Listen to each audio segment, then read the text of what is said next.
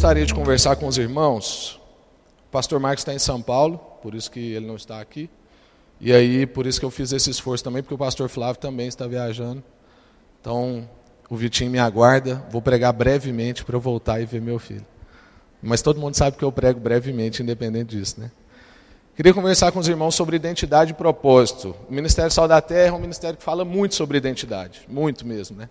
Talvez porque a gente vive uma crise de identidade. Né? O Marquinhos, quando orava aqui, falou sobre isso, da gente, às vezes, ter jovens que não sabem quem são.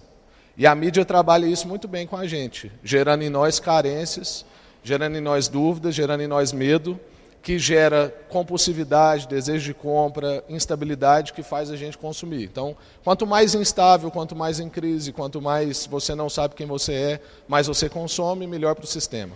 Então, o sistema adora trabalhar com o nosso psicológico, duvidando de quem a gente é. Então, tudo que a nossa vida trabalha é na dúvida de quem nós somos.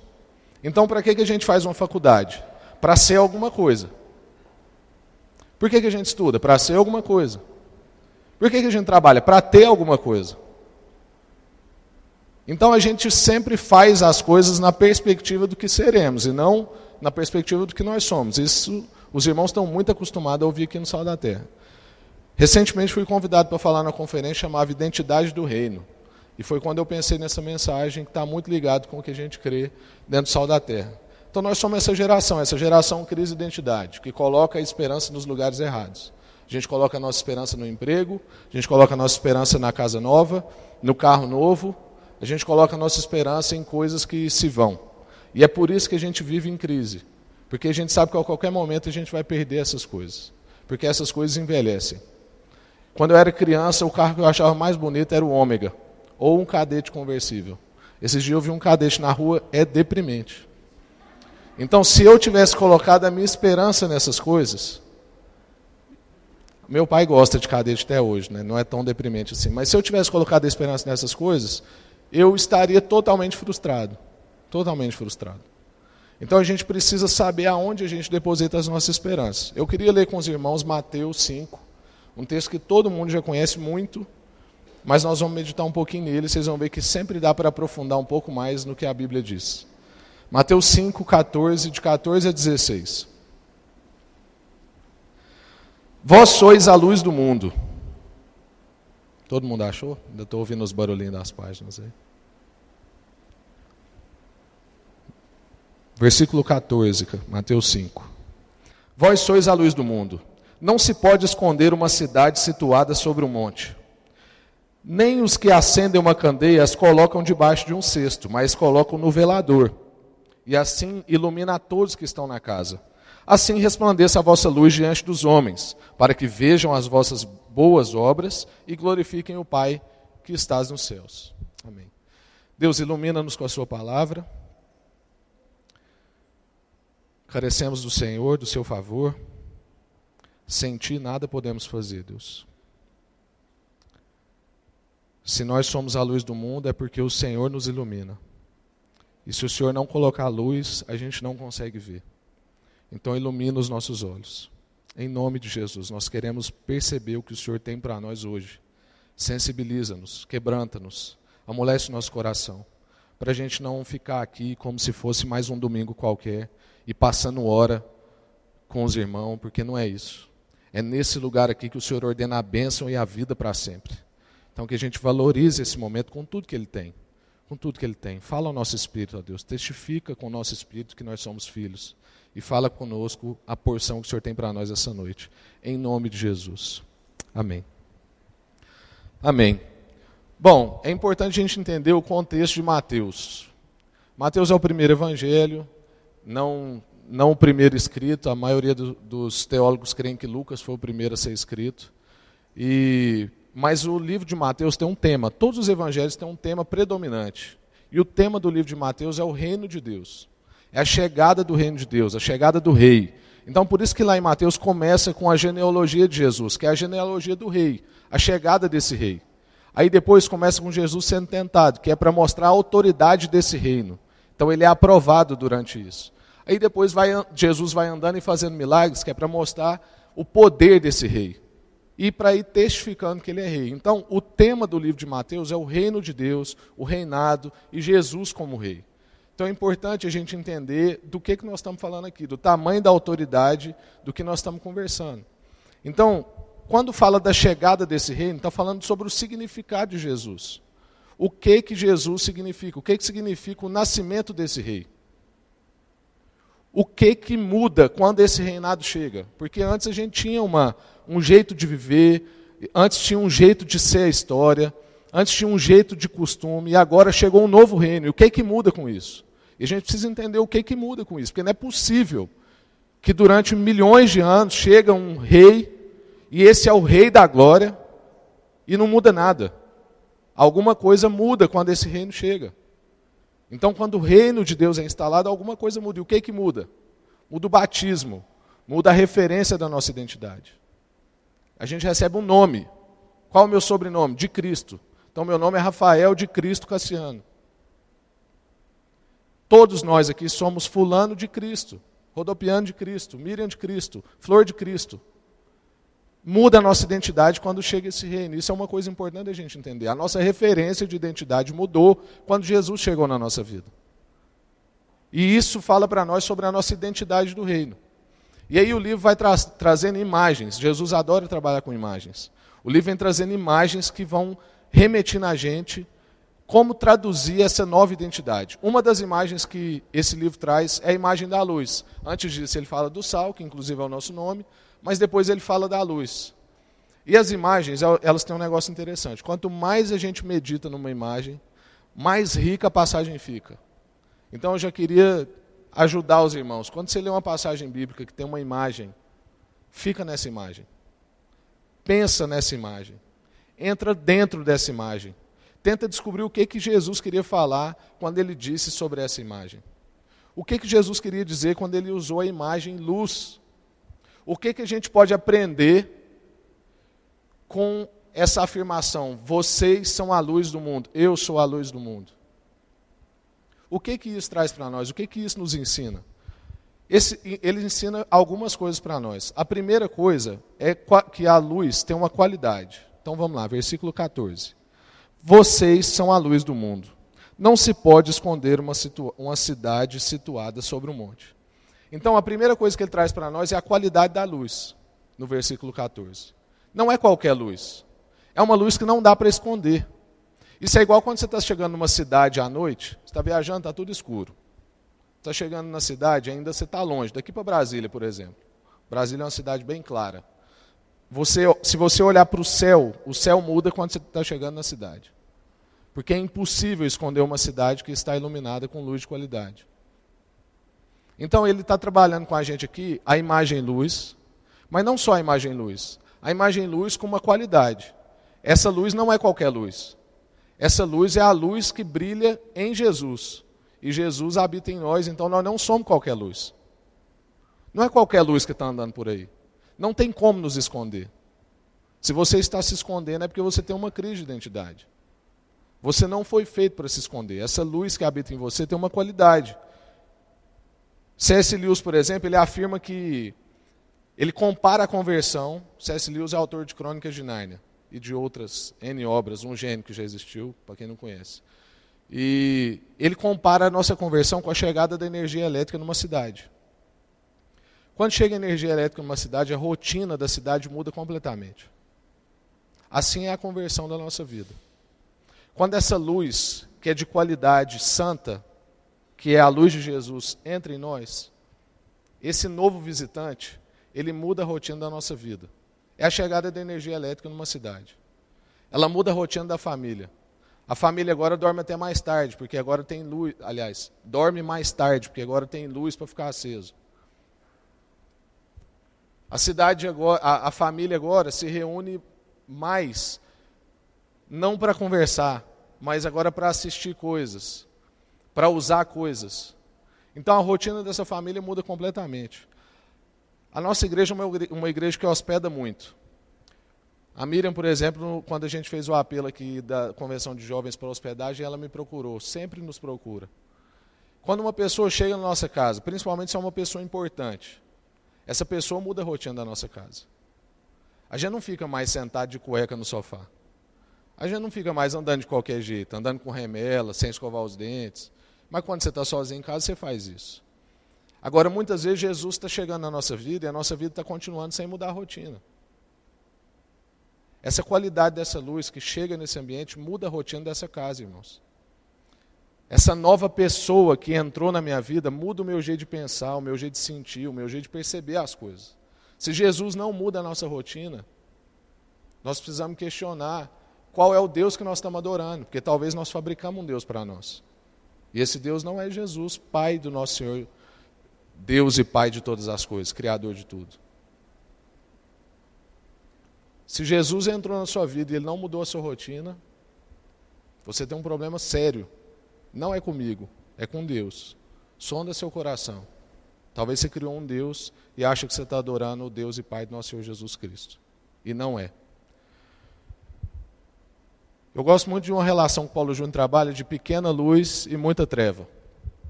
Eu comecei a reparar isso depois, um dia que eu vivi uma experiência de um escuro muito profundo. Quando você está num lugar muito escuro, mas muito escuro, que a sua visão já acostumou, igual quando você acorda de noite e consegue ir no banheiro, mas se você acaba de apagar tudo, você não consegue. Qualquer luz que você acende, pode ser um palito de fósforo, aquela pequena luz dissipa muitas trevas. Então nós não temos desculpa, é um princípio. Pouca luz dissipa muitas trevas. Nós precisamos entender que essa luz tem uma qualidade. Você não é pequeno, você não tem pouco dom. Você não é um cristão aquém dos outros cristãos. Você é o cristão, filho de Deus. Cristo habita em você. Você não tem qualidade inferior. A luz de Jesus é uma qualidade só. Ele não escolheu colocar um pouco de luz em mim, um pouco de luz em você. Sendo que em mim tem 60% de luz e em você tem 75%. Não, irmãos, todos nós somos plenos de luz. Plenos de luz. E pouca luz dissipa muita treva. Então, às vezes, você está num ambiente ruim e só você é luz lá dentro. Você acha que está desfavorável? Não. Pouca luz dissipa muitas trevas. Pouca luz dissipa muitas trevas. Creia nisso. O que define a minha identidade é o que Jesus diz, é, o que, é a forma com que ele me vê. É o que ele disse ao meu respeito, não é o que eu acho, não é o que as pessoas dizem. Então, se ele disse que eu sou uma luz de qualidade, eu sou uma luz de qualidade. Eu não posso ter crise em relação a isso. Existe alguma afirmação mais poderosa do que a de Deus, todo Criador? Todo poderoso? Salvador da nossa vida, da nossa história. Não existe nenhuma afirmação que possa ofuscar a afirmação de Deus ao meu respeito. E ele disse para mim: Eu sou sal da terra e eu sou luz desse mundo. E ele disse isso para você. Então não interessa se você acha que você é pouca luz ou muita luz. O fato é que você é capaz de dissipar muita treva. Muita treva. Aonde você chega, você é capaz de dissipar muita treva. É por isso que a gente brinca que se tem alguma pessoa endemoniada, você tem que ir na casa dela. Porque você vai chegar lá e você vai dissipar aquelas trevas. Não tenha medo de uma pessoa que às vezes você acha que está possessa de visitar na sua casa. Porque a sua casa é plena de luz. Às vezes a gente age com essas relações como se fosse uma guerra assim, pau a pau. Não, gente, Jesus já venceu todas as coisas. Nós somos luz, nós não devemos temer nada, nada nos temerá, oh, nada nos abalará, a gente não vai temer nada. A segunda coisa que ele fala, o lugar dessa luz, versículo 15, acompanhe comigo. Nem os que acendem a candeia colocam debaixo de um cesto, mas no velador, ou seja, em cima.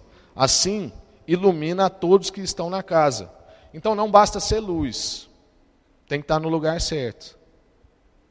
Então você é uma luz, você tem uma qualidade. A qualidade foi colocada por Jesus. E essa luz não fica em qualquer lugar, ela tem um lugar. Ela não é para ficar escondida debaixo de cesto, não é para você pegar seus talentos e esconder e enterrar. Essa luz é para ficar no velador, é para ficar no alto, porque no alto ela vai iluminar. E nisso a gente consegue trabalhar um conceito de lugar de decoração versus lugar para ser funcional. Quando você quer uma luz de decoração, você coloca ela em qualquer lugar, às vezes até debaixo de um cesto. Mas quando você quer uma luz para funcionar, essa luz tem que estar acima. Então essa luz não pode ser em qualquer lugar. Nós somos uma luz que serviu para funcionar. A gente não serviu só para ficar decorando o mundo aí, não. Enquanto às vezes nós estamos aí só para decorar. Às vezes você está num lugar, no seu trabalho, e lá tem muita treva. Mas você não faz diferença nenhuma naquele lugar. Você é uma luz de decoração. Quando você chega, às vezes fica até bonitinho. Mas você não muda a rotina de ninguém. Você não força ninguém. Você não acolhe ninguém. Eu não acolho ninguém, às vezes. Então a gente precisa entender que essa luz foi feita para estar num lugar. Ela tem um lugar específico. Não é qualquer lugar. E esse lugar é aonde? É onde tem muita escuridão. A gente não coloca luz onde já está claro. Então, certamente, se você está num lugar desfavorável, é porque você foi feito para estar naquele lugar. Senão não fazia sentido você ser luz. Para você chegar num lugar que já é muito claro. Ser luz para congregar só na igreja. Ser luz para ser arrebatado do mundo. Por que quando a gente converte a gente não cai duro e já morre? Se é só para isso que nós estamos aqui. Para ir para o céu. É porque nós estamos aqui para iluminar, nós somos a luz do mundo. E nós junto é mais luz ainda. O mundo está padecendo, o mundo está escuro, irmãos. Porque às vezes a nossa luz está sendo colocada no lugar errado. Porque às vezes a gente está negligenciando a qualidade dessa luz. A gente não está entendendo que foi uma afirmação vindo da boca de Deus. A gente não está entendendo que a gente tem que estar nos lugares para clarear totalmente. O que, que significa? Ser uma luz funcional, trazendo para a nossa vida. É pegar coisa para fazer, não é ficar folgado nos lugares. Então tem um negócio para resolver. Por exemplo, eu, eu faço parte do Conselho de Segurança Alimentar. Sou formado em marketing. Tem nada a ver. Não sou nutricionista, tem nada a ver. Mas qual que é a nossa parte lá como sal da terra? É garantir que o conselho funcione como conselho. Porque aquilo tem um monte de gente querendo cargo político depois. E aí fica uma jogação, aquela reunião assim. Toda vez que eu tenho que ir para lá, eu vou debaixo de oração. Porque é um saco. Mas nós estamos lá para salgar. Nós estamos lá para ser luz. Nós não estamos lá para ficar olhando as coisas acontecer e deixar todo mundo resolver as coisas e a gente ficar como luz de decoração. Nós estamos lá para jogar luz nas coisas, para iluminar. E não é para se iluminar, é para iluminar outros, porque a luz não fica iluminando a si mesma. A luz funciona para iluminar outras coisas. Que essa é uma outra carência que a gente tem que resolver quando a gente vai ver o próximo, a próxima coisa que esse texto fala para nós. Abre em Isaías 60. E nós já estamos caminhando da metade para o fim. Isaías 60, no versículo 1 ao 3. Nós vamos ver a aplicação desse lugar de luz. Isaías 60, de 1 a 3.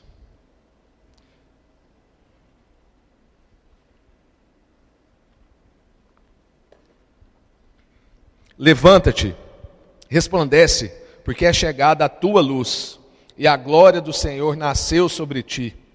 Pois as trevas cobrirão a terra e a escuridão cobrirá os povos. Muito parecido com o que a gente está vendo, né? As trevas cobrirão a terra e a escuridão cobrirão os povos. Mas o Senhor resplandecerá sobre ti, sobre ti, sobre ti e sobre ti. E se verá a sua glória. Nós não estamos aqui para outra coisa. Aliás, versículo 3: Nações caminharão para a tua luz e reis para o resplendor da tua aurora. Glória a Deus. Nós não estamos aqui para outra coisa, a não ser para clarear as coisas. Nós estamos aqui para fazer justiça. Nós estamos aqui para jogar a luz onde está escuro.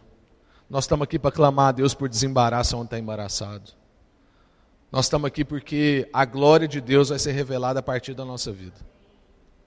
O mundo inteiro padece, geme como mulher quando tem dor de parto, à espera da revelação dos filhos de Deus. Nós precisamos ser essa luz desse mundo. Nós precisamos, não. Nós somos a luz desse mundo.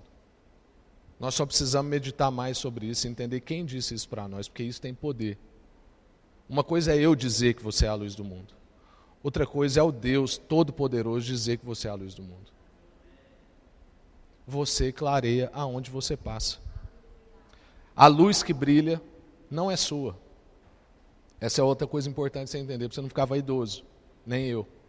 A luz que brilha é de Deus. Então é a luz dele que resplandece através de nós. Por quê? É para a glória dele. Então não é eu que vou sair aí cheio de luz, com roupa verde fosforescente, aquelas que ligam na tomada. Não. A luz é de Jesus. A glória é dele. É ele que ilumina. Tudo que eu faço tem que ser devolvido para Deus. Não tem nada que eu faça que mereça glória. Até porque agora que eu sou pai, eu estou entendendo cada vez mais isso. Não tem nada que a gente faz que vai poder melhorar o nosso pai. Gente, meu filho fica lá, naquele Moisésinho lá, lindo. A gente passa para ir no banheiro, olha para ele. Passa para ir na cozinha, olha para ele. Passa para ir na sala, olha para ele. Tem hora que não passa para nada, fica lá olhando para ele. E aquilo não faz nada para nós, não consegue nem olhar na minha cara, porque o olharzinho dele ainda fica meio assim perdido.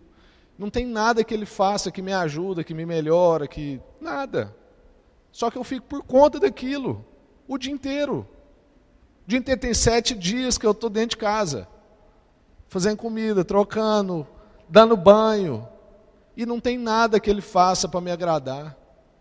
Ele não, não fez nada, nem olhar para mim ele não consegue, ele não consegue retribuir amor. Ele não ama minha esposa por enquanto, ele ama o peito dela. Ele quer aquilo toda hora. Ele mama em mim. Eu coloco ele aqui, ele fica puxando aqui assim, ó, puxando meu pescoço. Mas a gente olha e acha bom.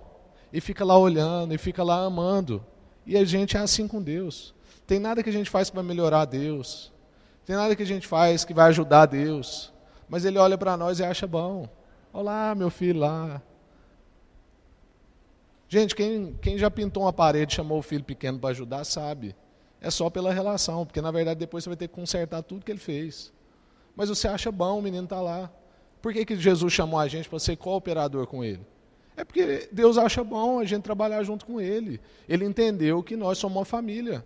Ele criou a gente para ser uma família e nós estamos nisso junto. E a gente não pode abrir mão disso.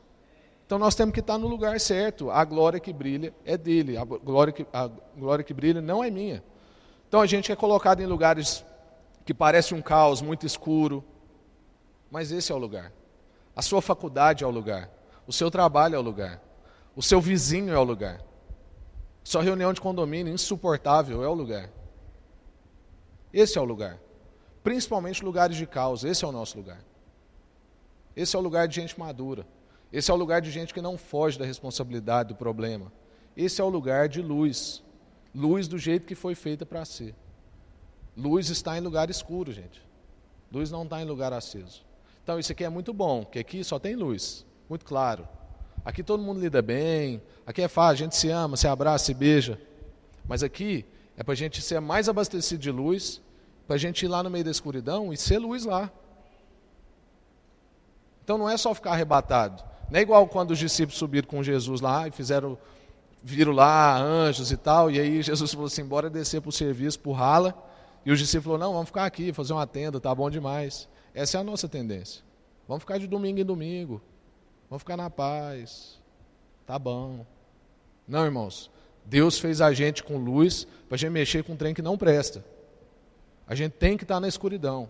Senão a gente perde a função. Aí não tem mais por que a gente existir. Terceira coisa que ele mostra para nós e última, função dessa luz. Versículo 16. Assim, resplandeça a vossa luz diante dos homens, para que vejam as vossas boas obras e glorifiquem o vosso Pai que estás nos céus. Amém. Essa luz tem uma função. A nossa ação, ela é sempre uma resposta de quem a gente é, que é o que eu falei lá no início. A gente não age como o sistema age sempre na carência do que a gente vai ser. Eu converso muito lá no nosso grupinho de adolescentes nas terça-feira. O ideal era a gente entender a nossa identidade numa profundidade, mas para isso a gente tinha que ter tempo de qualidade com Deus, meditação na palavra, tempo de oração, para a gente discernir quem a gente é em Deus. A ponto de eu virar para Emily, por exemplo, e falar assim: Emily, você é uma administradora nata. Você organiza, você gosta disso, você é, é organizada com o seu material de escola, você gosta de arrumar a mesa, você gosta da casa arrumada, você é uma administradora. O que nós vamos fazer? Nós vamos orar para Deus te dar uma universidade de administração, para você ser munida de competências, para você ser uma melhor administradora. Mas não é que você vai virar uma administradora. É eu chegar na Paulinha e falar assim: Paulinha, você é a pura advogada. Não tem uma causa do pequeno grupo que a gente levanta um assunto polêmico e a Paulinha não entra. E ela sempre muito incisiva, sempre muito crente no que ela crê, sempre muito decisiva. Aí a gente ora e fala assim: Deus, abre a porta na Universidade de Direito, porque essa menina precisa ser acrescentada de competências, de habilidades, para ela ser ainda melhor advogada do que ela já é. Mas a gente já é. A gente tinha que entender isso. O Afonso, que é nosso irmão, que muita gente conhece, o Afonso eu lembro dele no IP. Qualquer pessoa que machucava, o Afonso era um dos primeiros a chegar. Fazia um curativo, cuidava da pessoa, sempre muito atencioso. O Afonso era médico. Aí nós mandamos ele para a universidade para ele ter mais competências e ser um melhor médico. E não para ele virar um médico, ele já era. Então toda a nossa ação tem que ser uma resposta a respeito do que nós somos. Então a gente precisa entender essa sequência que mostrou aqui no Conheça a Sal. Somos, cremos e fazemos. E não fazemos para sermos. Nós fazemos na convicção de quem nós já somos. A nossa tentação quando a gente olha essa questão da função da luz. Qual é a função da luz, irmãos? A gente bota uma luz em casa para ficar olhando para ela? Não, né? Ninguém está aqui olhando para essas luzes aqui o tempo todo. Tá todo, inclusive agora deu um negócio aqui. Está todo mundo usufruindo do que a luz oferece. Qual o nosso papel num lugar de escuridão? Fazer todo mundo usufruir do que a nossa luz oferece. Então você está num lugar, você não é o carente. Você não é o que tem necessidade. Você é o que está resolvido. Você é o que ilumina para as outras pessoas usufruírem da luz que você iluminou. Você é o que cede o lugar. É por isso que Jesus fala: os últimos serão os primeiros. É porque nós, enquanto conscientes de que nós somos essa luz, que Jesus diz que nós somos, a gente abre mão no lugar da fila do almoço. A gente abre mão no lugar da fila do plano de saúde. A gente abre mão, inclusive, no lugar da faculdade. Às vezes a gente ora, eh, lá no pequeno grupo a gente já meditou sobre isso. A gente ora para a gente passar na, na, universidade esquecendo de todos os outros. Os outros que se danem, os que vão ficar de fora. Nós não somos esses. Nós somos os convictos de que na nossa vida tudo vai dar certo. Todas as coisas cooperam para o bem daqueles que amam a Deus. Até o que deu errado, deu errado para dar certo. Irmãos, eu reprovei no primeiro ano. Foi vergonhoso. Eu tenho justificativo para isso? Tem, mas não é justificativo. Foi triste, foi difícil, foi humilhante. Bombei. Três anos depois eu estudei com a Iana. A Iana era da minha sala no terceiro ano. E só deu certo a gente estar na mesma sala no terceiro ano porque eu reprovei no primeiro ano. Não estou fazendo apologia a reprovações. Mas eu estou dizendo que não há nenhum mal na nossa vida que Deus não possa fazer ele virar bem. A Iana era a primeira da sala, eu era o último da sala. Conquistei a Iana com carta. Carta que passava a fileira inteira.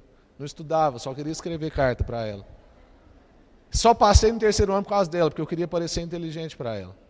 E até hoje eu sou assim, fico lendo lá para ver se ela me acha inteligente e tal. Mas um ano, irmãos, um ano que foi humilhante, que foi difícil, que eu apanhei da minha mãe, que eu ouvi muita besteira. Sou de uma família muito dura, mas que depois de três anos foi redimida essa história. Eu não conheceria a Iana, a gente não estudaria na mesma sala. E agora nós temos um filho junto.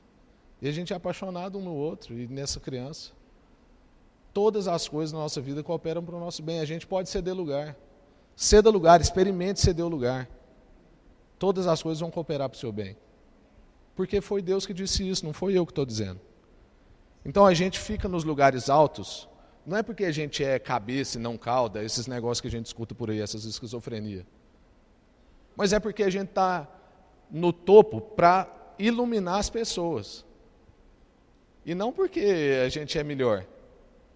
Nós estamos ali porque, na verdade, ninguém vai olhar para nós. Vai olhar para o que está sendo usufruído. Então, por exemplo, lá em Uberlândia, tem duas UAIs lá, que são duas unidades de saúde que a gente administra. Muita gente nem sabe quem é Sal da Terra, que Sal da Terra que administra isso. Não faz mínima ideia, sabe nem quem é Rafael, quem é Pastor Marcos, quem é Paulo Júnior, sabe de nada disso. mas está lá usufruindo de um plano de saúde digno, da referência que já saiu no Jornal Nacional. Então, essa luz ilumina e faz as pessoas usufruírem da luz que está sendo espalhada. E não para as pessoas ficarem olhando para essa luz. Você está aqui para iluminar outras pessoas, para iluminar vidas, para tirar pessoas do desespero, para ceder lugar, para abrir mão, para ofertar na vida das pessoas que não têm esperança. Experimenta ofertar na vida de um rico. Eu já fiz isso. É constrangedor para ele. A gente não oferta só na vida de alguém que tem necessidade. Porque ofertar é princípio. Então a gente abre mão sempre. Nós somos aqueles que abrem mão sempre. Nós somos o segundo sempre. Nós não estamos aqui para roubar lugar dos outros. Nós estamos aqui para favorecer os outros. Porque nós já estamos garantidos de que para nós não vai faltar nada. Esse é o nosso lugar. A nossa identidade ilumina as nossas ações. Nós estamos aqui para uma coisa: qual é a função dessa luz? Para que as pessoas vejam as vossas boas obras e glorifiquem o Pai que está no céu. Então é para que as pessoas vejam o atendimento das UAIs, é para que as pessoas vejam as pessoas agora tendo uma vida digna lá no Crisálida, é para que as pessoas vejam pessoas sendo transformadas no entendimento lá no encontro mosaico e deem glória a Deus que está nos céus. É uma ação que começa na terra e termina no céu. Seja feita a sua vontade aqui na terra como no céu. É para isso que nós estamos aqui, para que as pessoas vejam as nossas boas obras e deem glória a Deus. Essa luz deve favorecer as pessoas, deve iluminar as outras pessoas. Conclusão, para a gente encerrar. Estou dentro do meu prazo de sempre. Abra mão de uma espiritualidade que, para ser, você tem que fazer coisas.